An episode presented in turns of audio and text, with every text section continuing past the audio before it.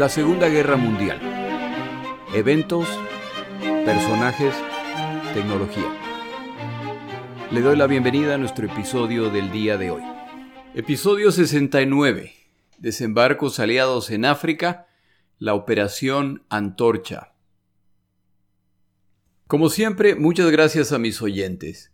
Aprovecho el episodio del día de hoy para recordarle que me siga en Twitter, arroba la segunda GM, en Facebook, la Segunda Guerra Mundial, eventos, personajes, tecnología. Y si desea contactarme, por favor hágalo a través de mi correo segundagm.outlook.com. Empiezo este episodio con una fe de ratas. En el episodio anterior mencioné que la Guerra Civil Española terminó el 19 de mayo de 1939. Arturo, desde España, me contacta para corregir esta información. La Guerra Civil Española concluyó el primero de abril de 1939.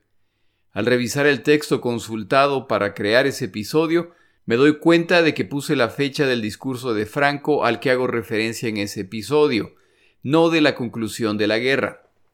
Por otro lado, le tengo buenas noticias. Entré en contacto con un historiador español que se especializa en la Segunda Guerra Mundial y ha accedido a participar en una entrevista.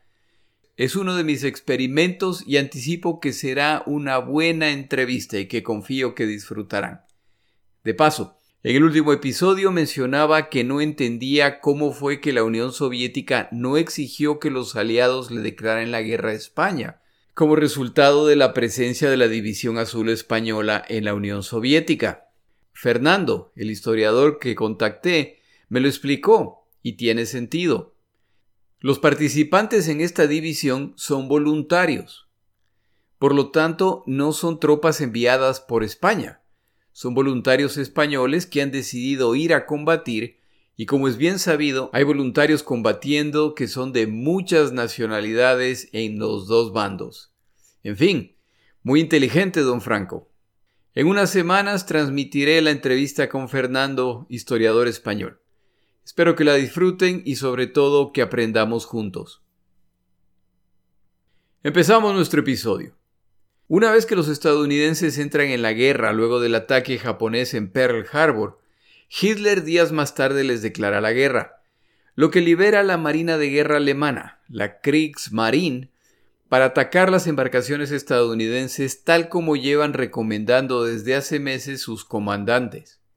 Se implementa entonces la operación llamada redoble de tambores, en la cual submarinos alemanes atacan y hunden embarcaciones estadounidenses incluso a pocos kilómetros de la costa este de los Estados Unidos de América. Estadounidenses y británicos están preocupados por estos ataques ya que saben que no solamente peligra la carga que se despacha a Europa. A fin de preparar el asalto al continente europeo, ya pronto empezarán a enviar tropas estadounidenses a Europa, y ataques a estos convoyes pueden resultar en la muerte de miles de combatientes incluso antes de llegar a su punto de destino. Los alemanes también saben esto y se preparan por lo tanto para destruir cuantas puedan de estas embarcaciones. Para la fecha de los eventos que relatamos en episodios recientes, los alemanes saben que algo está por ocurrir, o en Europa o en África, pero tienen un largo listado de sitios potenciales de desembarcos aliados, empezando desde muy al norte en Noruega, pasando por Francia y el norte de África, o dentro del Mediterráneo en Italia. Los aliados planean tomar otra ruta para sorprender a las fuerzas del eje en África. En julio de 1942, Roosevelt y Churchill deciden que no es posible atacar Francia por el momento, por lo que el asalto a Europa se iniciará con un asalto del norte de África para de ahí dirigirse a Italia. Este plan incluye que el octavo ejército británico avance desde Egipto para tomar esta zona. Esta es una de las razones para la urgencia de reforzar a Auchinleck y luego a Montgomery para que derroten a Rommel y sus Africa Corps de una buena vez. Esta parte del plan se completa apenas a tiempo cuando se inician los desembarcos en el oeste de la costa africana. El objetivo más importante es Túnez, por su cercanía a Sicilia. Si los aliados logran desembarcar en Sicilia desde Túnez, una vez controlada esta isla se podrá avanzar al territorio continental de Italia y de ahí hacia el norte rumbo a Alemania. Estadounidenses y británicos están de acuerdo respecto a la estrategia. Al final se decide que los estadounidenses se concentrarán principalmente en la costa oeste de África, es decir, Marruecos. Los británicos, con refuerzos estadounidenses, se encargarán de Argelia, vecina de Túnez en la costa mediterránea de África. Este es el tipo de explicación que funcionaría mucho mejor con un mapa al frente, por lo que en su momento lo haremos en YouTube.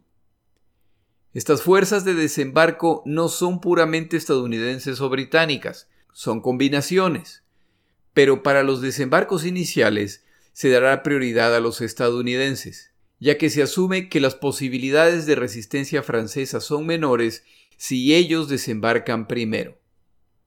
La envergadura de esta operación requiere tantas embarcaciones que otros teatros de operaciones deben ser reducidos a fin de reunir el número de navíos necesarios, no solo de transporte, sino de escolta. Gibraltar se escoge como el centro de comando, pero sus limitadas instalaciones no pueden almacenar todo lo que requiere esta gran fuerza de ataque. Las embarcaciones, por lo tanto, deberán ser reaprovisionadas por otras embarcaciones, por lo que se incrementa el número de embarcaciones necesarias y reduce las posibilidades de alcanzar la sorpresa completa. A fin de defender mejor a esta flota, su escolta incluirá portaaviones, lo que hace aún más llamativa esta flota. Parte de la coordinación necesaria tiene que ver con que esta flota en este largo viaje incluye distintos tipos de embarcaciones. Distintos tipos de embarcaciones con distintas velocidades, por lo que hay que coordinar para que las más lentas se adelanten para llegar a los puntos de encuentro al mismo tiempo que las embarcaciones más rápidas que saldrán más tarde. Una vez iniciadas, estas operaciones deberán completarse tan pronto sea posible, ya que al margen de si los franceses los resistirán, no existe la menor duda de que los alemanes sí lo harán, por lo que hay que consolidar sus objetivos antes de que los alemanes decidan invadir los territorios de Francia Vichy. Llegar al punto del desembarco no ha sido fácil. Los Estados Unidos de América ingresan esta guerra debido a un ataque que avería la mayor parte de sus fuerzas navales que se encontraban concentradas en Hawái por órdenes del presidente Roosevelt. Y como esta guerra se pelea en otros continentes, ese es exactamente el tipo de embarcación que necesitan. Al Pacífico, el Atlántico, los convoyes para la Unión Soviética y para Gran Bretaña, la defensa de la costa estadounidense, ahora se suma esta operación que necesitará todo tipo de embarcaciones. La tarea de planear esta fuerza cae sobre Kent Hewitt, experimentado planificador naval que trabaja en organizar flotas anfibias desde marzo de 1942, cuando todavía no se sabe dónde se realizarán los desembarcos, pero ya no hay ninguna duda de que se necesitarán flotas anfibias para las operaciones necesarias. Los largos listados de necesidades y posibles áreas de ataque torturan a Hewitt es poco probable que logren reunir todas las embarcaciones que estas operaciones requieren. ¿Qué pasa si durante el viaje embarcaciones son torpedeadas? Normalmente lo que se hace en ese caso es enviar destructores a buscar sobrevivientes por lo que se retrasan. Pero si no cuentan con suficientes destructores, entonces se debe exponer a la flota a otros ataques, lo que resultará en más navíos hundidos o se debe abandonar a los sobrevivientes? Sin duda, la mejor defensa para las tropas que viajan al ataque en África es el silencio. Pero no es fácil esconder una flota tan grande, en particular los miles de marinos y soldados que están practicando para esta misión secreta. Los planificadores estadounidenses creen estar haciéndolo muy bien en cuanto a confidencialidad hasta que les llega una carta de Walt Disney en que se ofrecen a crear el emblema de esta fuerza, tal como lo hicieron antes con los tigres voladores en China. Cuando ya se les informa de la Operación Antorcha, los estadounidenses empiezan a practicar desembarcos, pero no lo pueden hacer en la costa atlántica por la amenaza de los submarinos alemanes. Por esta razón lo hacen en bahías interinas, en que las condiciones no son las mismas que en la costa, e incluso en estas condiciones, mucho menos complicadas, las prácticas no van bien. Los desembarcos son desorganizados e incluso algunos grupos desembarcan muy lejos de sus objetivos. En un caso desembarcan en una playa en que los recibe un heladero ansioso por ganarse unos dólares. Parte del grupo de este desembarco entrena en Escocia y lo hacen sin barcos. En este caso, imagino que el arma más importante con la que contaban sería su imaginación. Esta fuerza principalmente estadounidense tiene la misión de desembarcar en Marruecos, y Roosevelt no quiere que haya ningún británico participando en el desembarque inicial, ya que hay bastante mala sangre entre británicos y franceses ya por sí, como para añadirle esto. Churchill, sabiendo que operaciones en África no eran de la preferencia de los planificadores estadounidenses, accede a esta idea, pero no quiere que las fuerzas británicas queden relegadas en esta operación.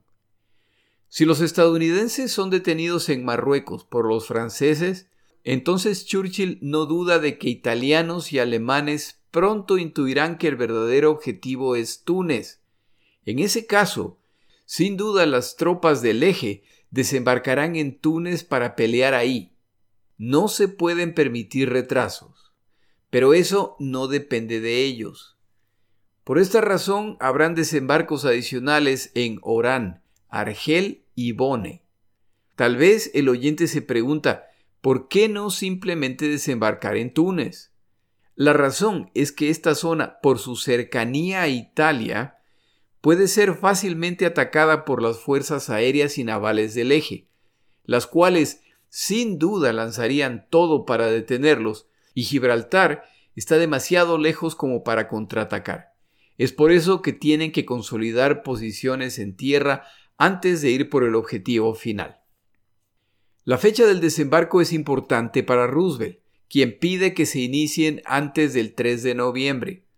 Ese día son las elecciones para el Congreso estadounidense. Las tropas estadounidenses ya deben estar en África para esos días, y mejor será que les vaya bien. Al final, la invasión no ocurrirá antes de esa fecha y los demócratas, el partido de Roosevelt, pierde escaños en el Congreso. A los planificadores estadounidenses les preocupa que al iniciarse el ataque, los españoles decidan ingresar a la guerra y se tomen Gibraltar o que los alemanes invadan España para apoderarse de Gibraltar. Los británicos ven todo esto como poco probable y consideran que a los alemanes, incluso si lograran triunfar en esta operación, esto les tomaría meses y para entonces todo se habría concretado en África. En todo caso, España preocupa a los planificadores estadounidenses, ya que a medida que avance el ataque, España y Marruecos se vuelven la retaguardia. Por esta razón, los estadounidenses dejan fuerzas atrás como precaución. Como esta es una operación conjunta entre Marina y Ejército estadounidense, Hewitt va a la Casa Blanca donde conoce al general a cargo de las tropas del ejército. Su nombre es George Patton Jr. Deberán trabajar juntos y este será un desafío. El general Patton quiere que sus tropas entren al combate lo antes posible. Al llegar el momento de la audiencia con Roosevelt, el presidente simplemente declara Bienvenidos, señores, refiriéndose a Hewitt y Patton, cuéntenme su plan. Hewitt procura ser breve. 300 embarcaciones de guerra, 400 embarcaciones de carga y apoyo para el desembarco de 100.000 soldados. Tres cuartas partes estadounidenses, el resto británicos. La flota que se dirige a Marruecos navega desde los Estados Unidos, la que desembarca en Argelia desde Inglaterra. Confían en que los franceses o no resistan o solo ofrezcan resistencia aparente para no meterse en problema con los alemanes. En cuanto controlen sus sectores, todas estas tropas se pondrán en camino a toda velocidad hacia Túnez antes de que italianos y alemanes invadan esa nación.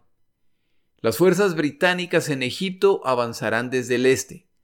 Cuando se produce un momento de silencio, Patton declara, Señor presidente, quiero que sepa esto. Yo saldré de esa playa en condición de conquistador o de cadáver. A pesar de los riesgos de la Operación Antorcha, Hewitt está contento de que la operación será en África y no en Francia. Hewitt se encontraba en Inglaterra cuando las tropas británicas y canadienses practicaban para el desembarco de Dieppe, el cual, como se mencionó en otro episodio, terminó en un desastre.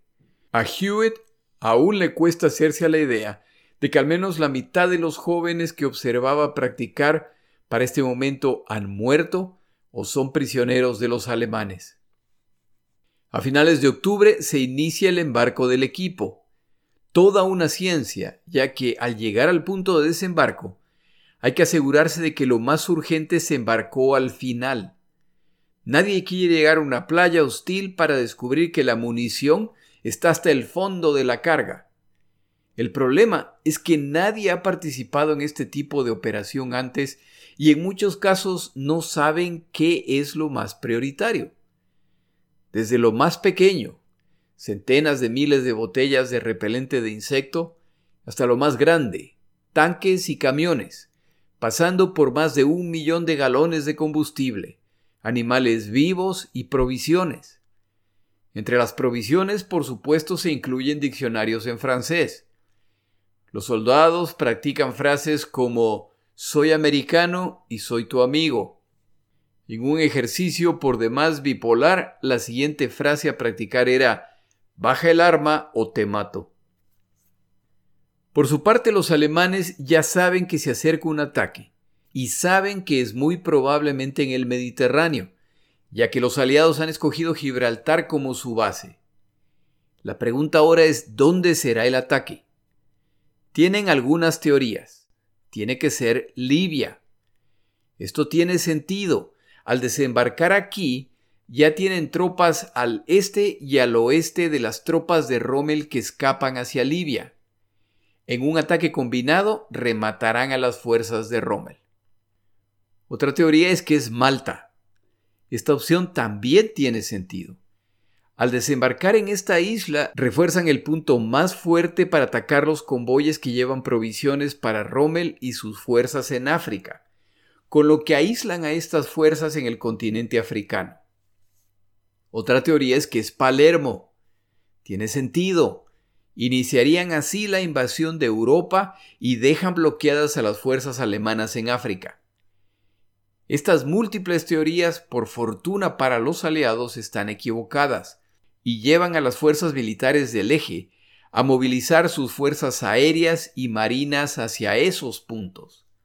De hecho, abriendo las puertas a los lugares donde sí se realizarán los desembarcos. Tomamos una pausa en nuestro episodio.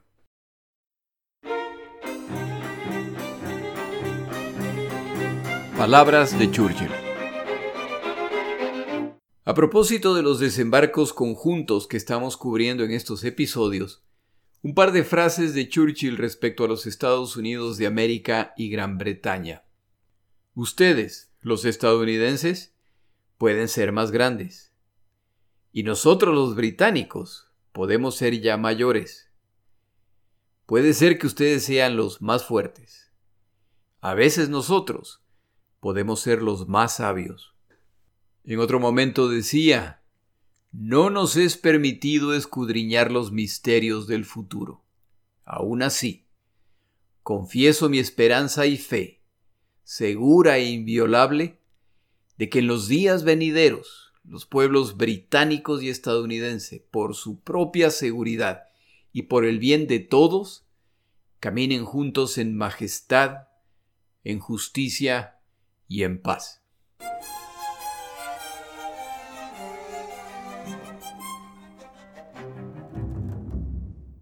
Se acercan ya las flotas británica y estadounidense a la costa de Marruecos y Argelia para realizar múltiples desembarcos cerca de los puertos principales.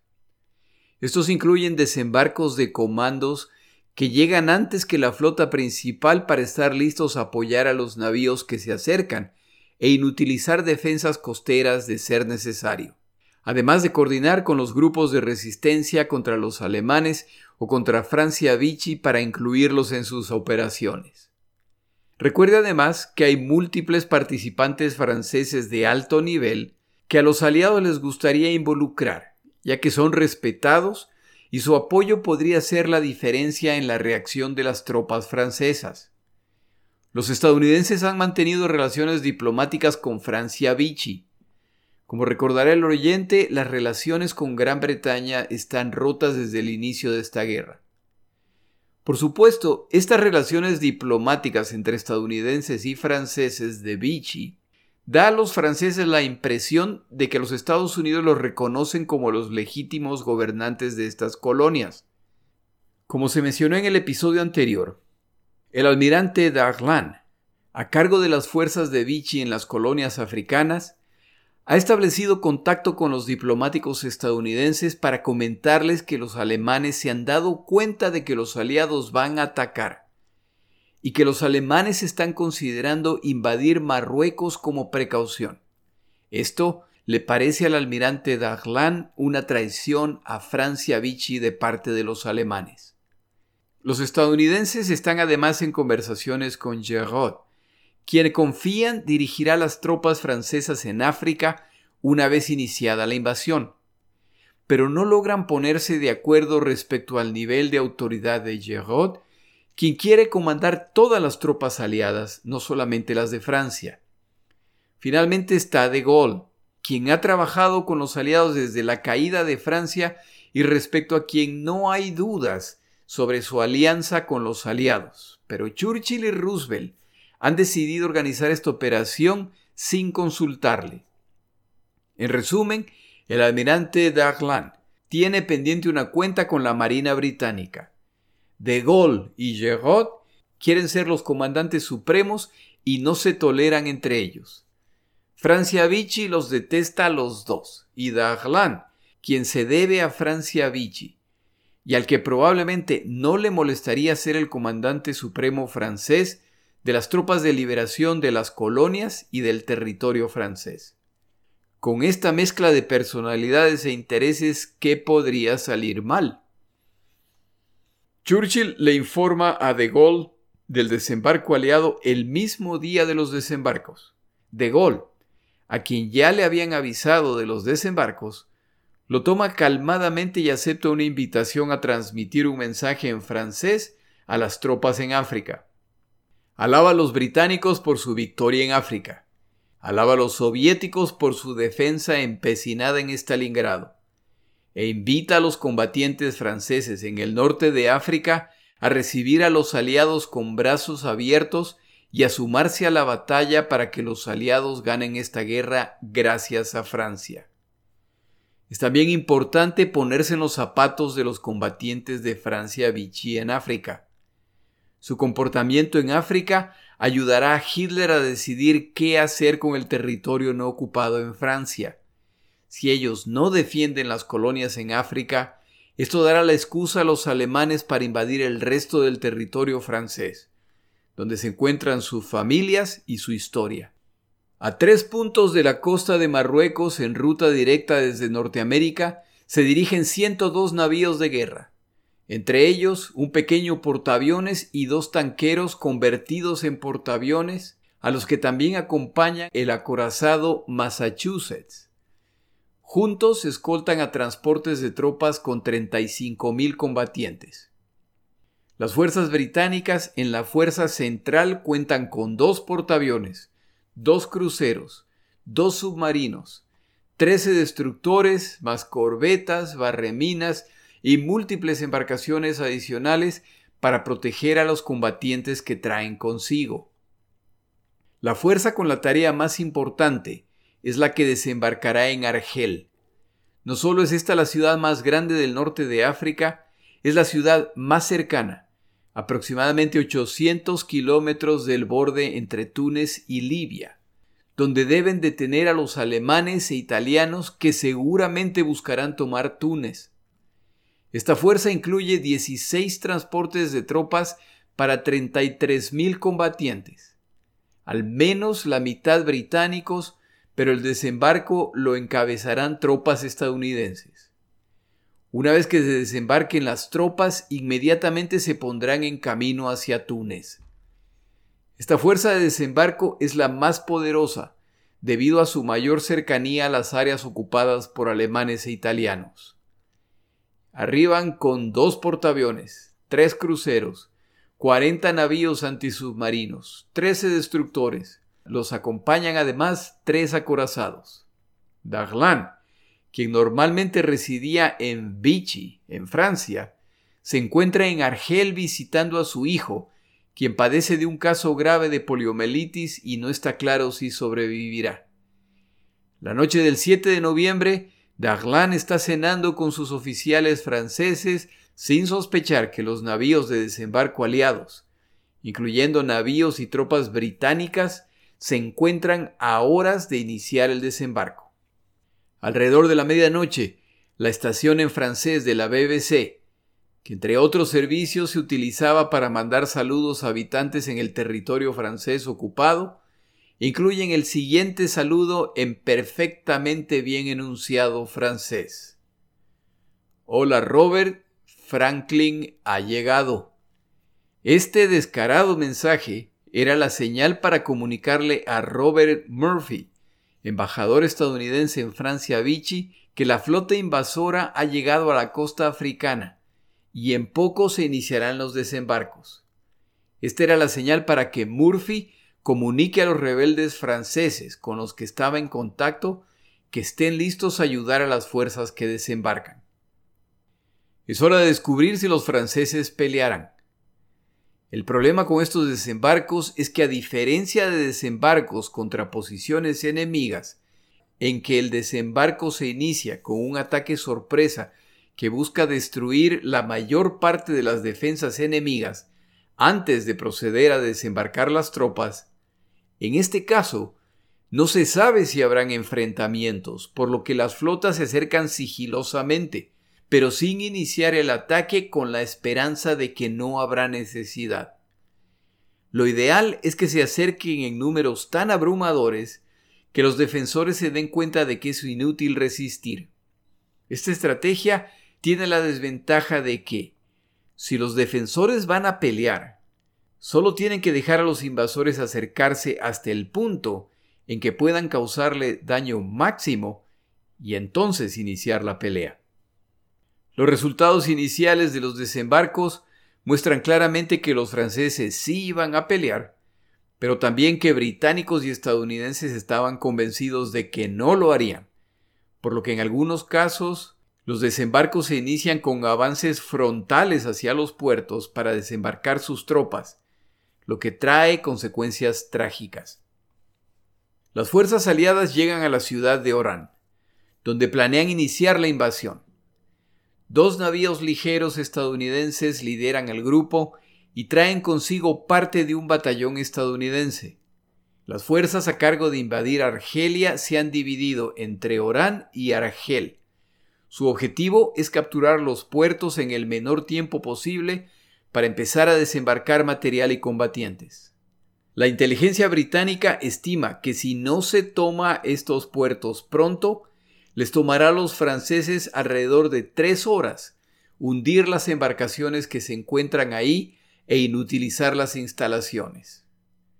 Aunque se están produciendo desembarcos en otros puntos cerca de Orán con la idea de que todas las fuerzas converjan sobre el puerto, estas embarcaciones que llegan al puerto de Orán se dirigen inmediatamente a las instalaciones portuarias protegidas por la oscuridad.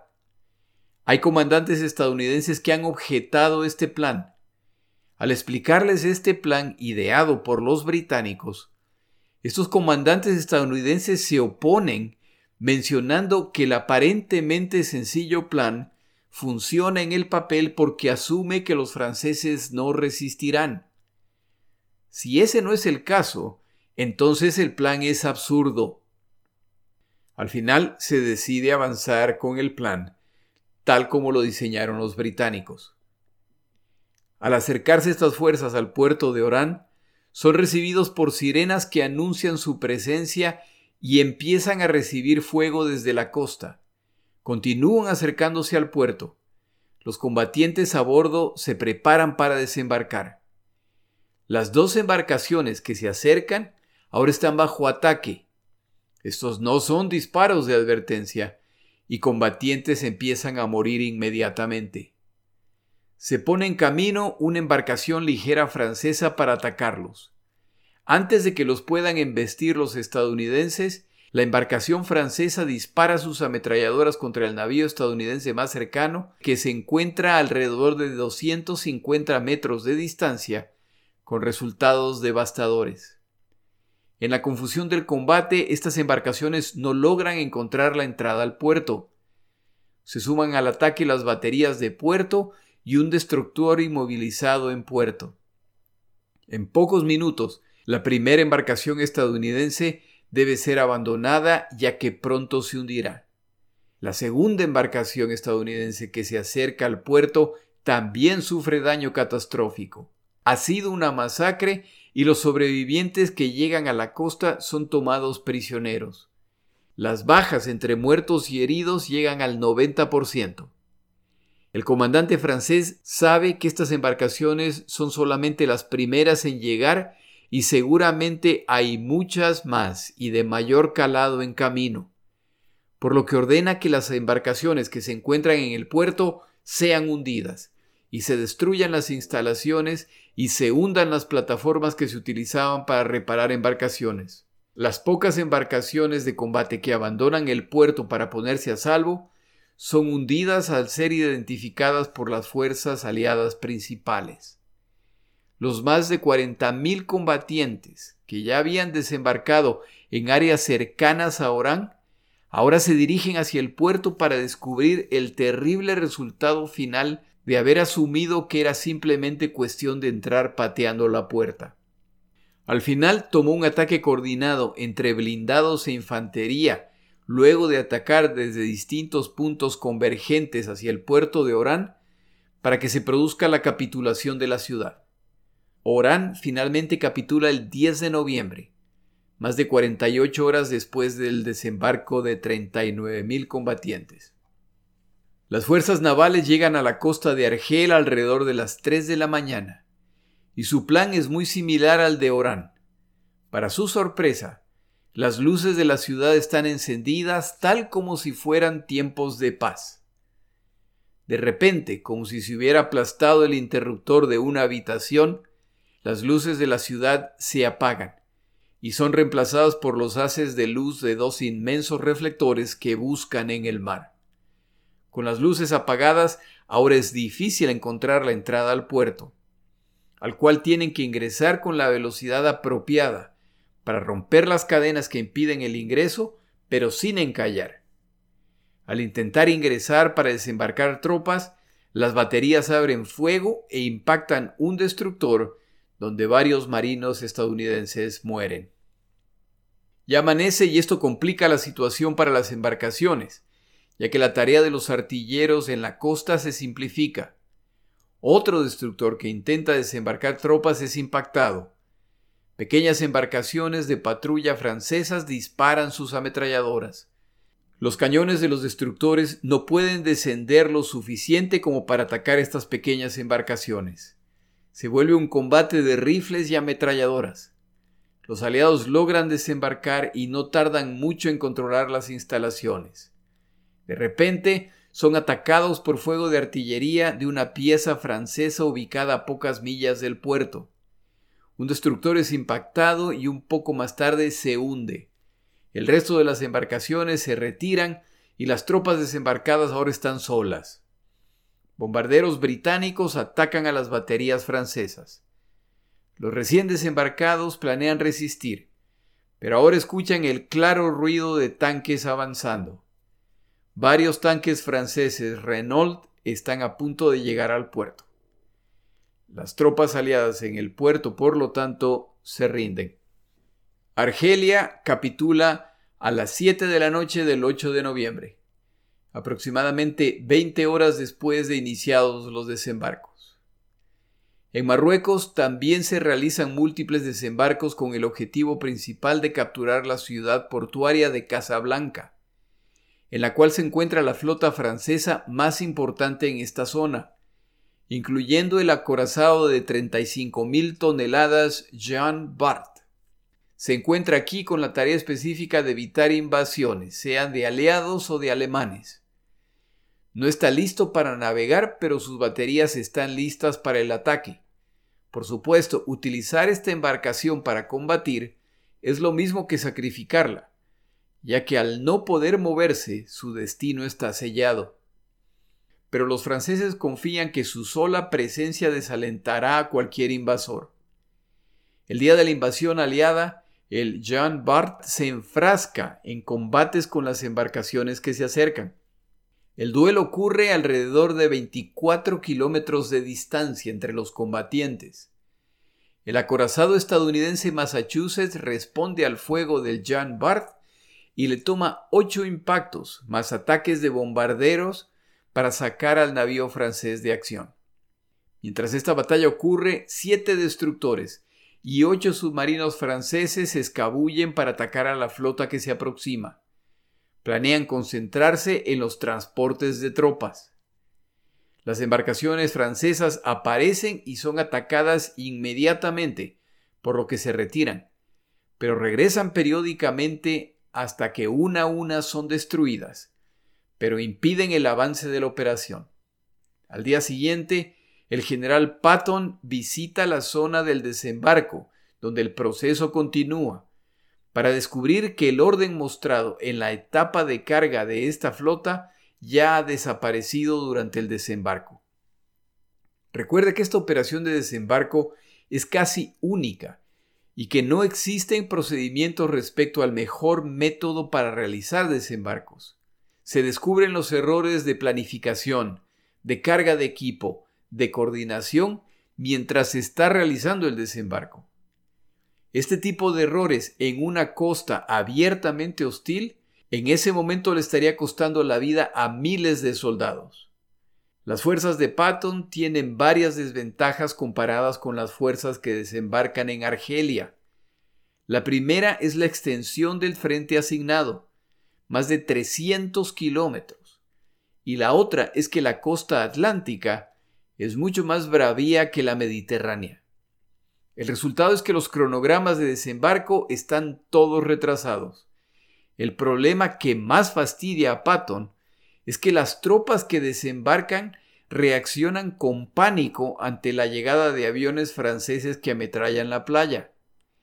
Es importante que recuerde que esta es la primera experiencia de combate real de casi todos los combatientes y sus comandantes.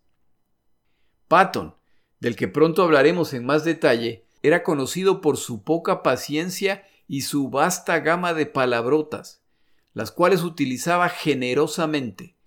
Y este grupo tiene ahora a su general gritándoles a todo pulmón cumplidos para sus progenitoras y que les exige que muevan los traseros o van a morir en esa playa. Patton no aclara si se refiere a las balas francesas o a las de su pistola. Más de un soldado que se acuclilla debido a los disparos enemigos, de repente recibe un nuevo impulso, cortesía de la patada en el trasero que le acaba de dar su propio general. Patton simplemente entiende una regla muy conocida de los desembarcos. La peor opción es quedarse quietos. Hay que avanzar. La operación, en opinión de Patton, es un desastre logístico. Y entre el equipo que les hace falta se encuentran radios así como las máquinas codificadoras, sin las cuales transmiten planes que pueden ser leídos por cualquier persona que tenga acceso a esa frecuencia. Para noviembre 10 le llega a Patton un mensaje de Eisenhower, el comandante supremo de estas fuerzas. Ya se han partido todas las nueces. Solo falta la más dura, y es la asignada a ti. Termina el trabajo. Eisenhower se refiere a la ciudad marroquí de Casablanca, los puntos adicionales en Marruecos, Safi y el puerto de Liautey ya han caído. Patton, en su mejor estilo, decide que la solución es la diplomacia. Lanzará ataques aéreos y navales a primera hora del día siguiente y serán seguidos por una ofensiva masiva de infantería. Por supuesto, Patton no le pregunta a nadie en el alto mando si les parece una buena idea. A la mañana siguiente, cuando ya deben empezar los ataques, a las 6 y 48 de la mañana el coronel Elton Hammond recibe un mensaje de radio urgente. Es el mismo Patton que ordena se cancelen todos los ataques. Los franceses han capitulado. El mensaje llega cuando ya los bombarderos iban en camino y los navíos de combate habían ubicado sus objetivos y apuntaban. Más tarde ese día, los comandantes de las fuerzas terrestres, navales y aéreas francesas visitan a Pato en el Hotel Miramar para presentar su capitulación formal. Esta autorización ha sido emitida por el almirante Jean Darlan, comandante de las fuerzas francesas en África, y aplica a todas las fuerzas francesas de Vichy en África. No es un mal regalo de cumpleaños para George Patton que ese día cumple 57 años. La autorización para capitular en teoría venía del mariscal Petain, líder de Francia Vichy, pero en realidad ya no importa de quién vino, ya que a la medianoche del 10 de noviembre de 1942, 10 divisiones alemanas y 6 divisiones italianas ingresan al territorio de Francia Vichy. Su neutralidad, entre comillas, ha terminado. Darlan es premiado por los aliados con la posición de comisionado del norte de África. El general Giraud le reportará a él y estará a cargo de las fuerzas aérea y terrestre francesas. El nombramiento de Darlan causa furor en los Estados Unidos y en Gran Bretaña. La opinión pública está indignada. Una de las caras más conocidas del gobierno títere de Francia Vichy ahora ha pasado al bando aliado por delante de tantos otros que abierta y frontalmente se opusieron a la ocupación nazi y han trabajado desde el principio con los aliados. La decisión tomada se considera una vergüenza. El resumen final de los desembarcos aliados en el norte de África es que la resistencia francesa fue más simbólica que real. Al margen de los casos puntualmente mencionados en este episodio, los cuales eran muy importantes al ser los puntos cruciales y que estuvieron a cargo de la Marina de Guerra francesa, ansiosa de devolver el golpe a los británicos. La resistencia francesa en general es poco convencida y en muchos casos abiertamente conflictuada incluyendo situaciones en que embarcaciones aliadas son hundidas o averiadas y los combatientes aliados que caen al mar son rescatados por los mismos marineros franceses que los atacaron, o por civiles franceses que arriesgan sus vidas durante los combates para ayudar a los soldados aliados heridos o que han caído al agua. El texto consultado incluye una historia que me pareció muy graciosa.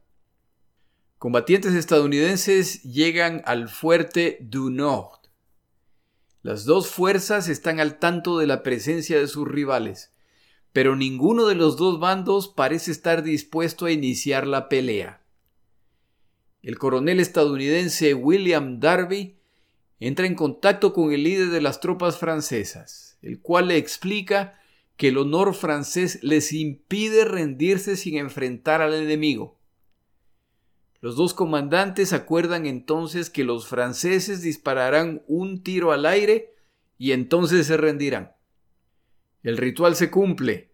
Los franceses se rinden después de resistir, entre comillas, y seguramente todos se alegran de que ese episodio termine así. Y así también termina este episodio.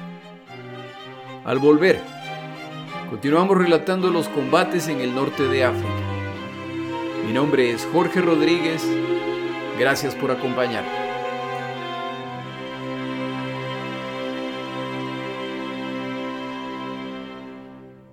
Para información adicional respecto a este episodio, las notas de este podcast, que incluyen la narración de este episodio, así como acceso a resúmenes, videos, documentales y materiales adicionales gratuitos disponibles en el Internet, por favor vaya a Amazon y busque el libro La Segunda Guerra Mundial, Eventos, Personajes, Tecnología.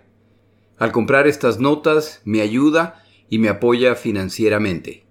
Puede encontrar información adicional en mi página web, lasegundagm.com. Muchas gracias.